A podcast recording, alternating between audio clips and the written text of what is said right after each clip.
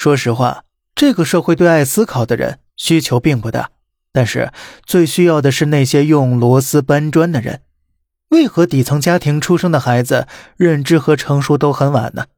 成熟的本质是独立认识社会阶级利益分配的模式，看透背后冰冷的人性。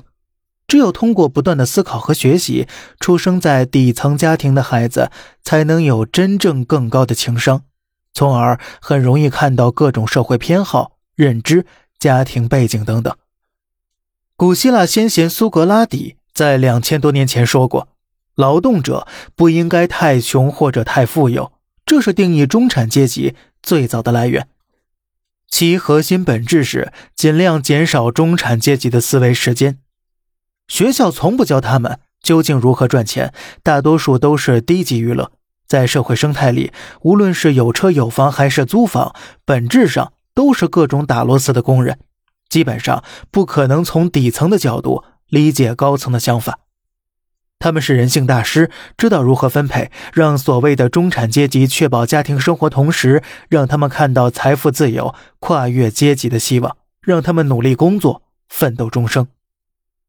社会是两极分明的，底层家庭的孩子离开学校，基本上没有资格谈论格局和理想，因为他们的谈资充满了别人设计的低端奶头乐，例如游戏、电视、综艺、直播间美女、网络爽文等等。从普通人有欲望的那一刻起，他们就开始被人控制了，被欲望牵着鼻子走。思想、认知和创造力作为欲望的衍生品，相辅相成。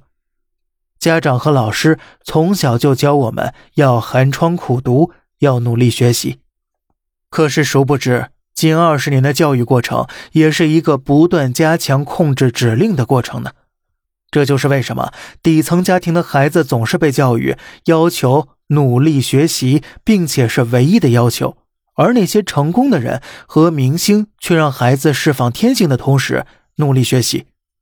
他们的孩子在各种利益交流环境中不断长大，可以极容易的从不同的维度直接拉满认知、哲学、权谋、历史文化等等等等。而在学习了这些家学之后，他们可以选择继承家业，或者选择站在父母的肩膀上看得更远。假如一个普通人不断的考研，却是依旧考不上，最后根本不知道是在学习知识和认知，还是在为教育产业做贡献了。即便在如今的婚礼上，他也成为了资本的载体。谈论婚姻的房子、汽车、彩礼究竟可能相当于多少股票，每个人都有多少责任，如夫妻形成责任公司一般的家庭，继续生孩子。继续鼓励孩子寒窗苦读，形成一个新的轮回，同时认知也局限于闭环的轮回当中，根本无需成熟，就像煤一样燃烧着。如果只有一条狭窄的道路，就不用思考的去卷就够了。当所有的上升通道都消失时，社会就会出现这样那样的问题。另一方面，社会的上层阶级也需要不断的补充新鲜血液。没有背景和资源，普通人可以走的路是并不多的。而当没有资本时，赔钱意味着一家子都要搭进去。卷完学习，卷就业，好的企业对普通人来说是个很好的出路，但在当今的经济形势下，好的企业也并不多见了。所以，很多人都选择了考公。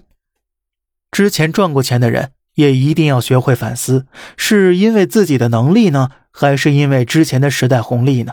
假如你想翻身，一定要冷静下来思考，给自己时间独立思考和学习。即便日月蹉跎，也要知道闲暇时间的意义。有一句话在富人圈很流行，叫做“业余时间是人生的第一资产”。有人会说了，我平时很忙怎么办呢？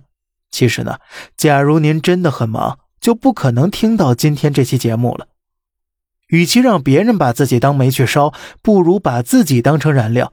因为即便是燃料，也有权找到人生的意义和思考认知的权利。把别人当成燃料的人，又何尝不是别人眼中的燃料呢？珍惜时间，平衡幸福生活。真正成熟的人，在看透了社会和人性本质之后，仍然可以有着一颗坚强而温暖的心。好了。这里是小胖侃大山，每天早上七点与您分享一些这世上发生的事儿。观点来自网络，咱们下期再见，拜拜。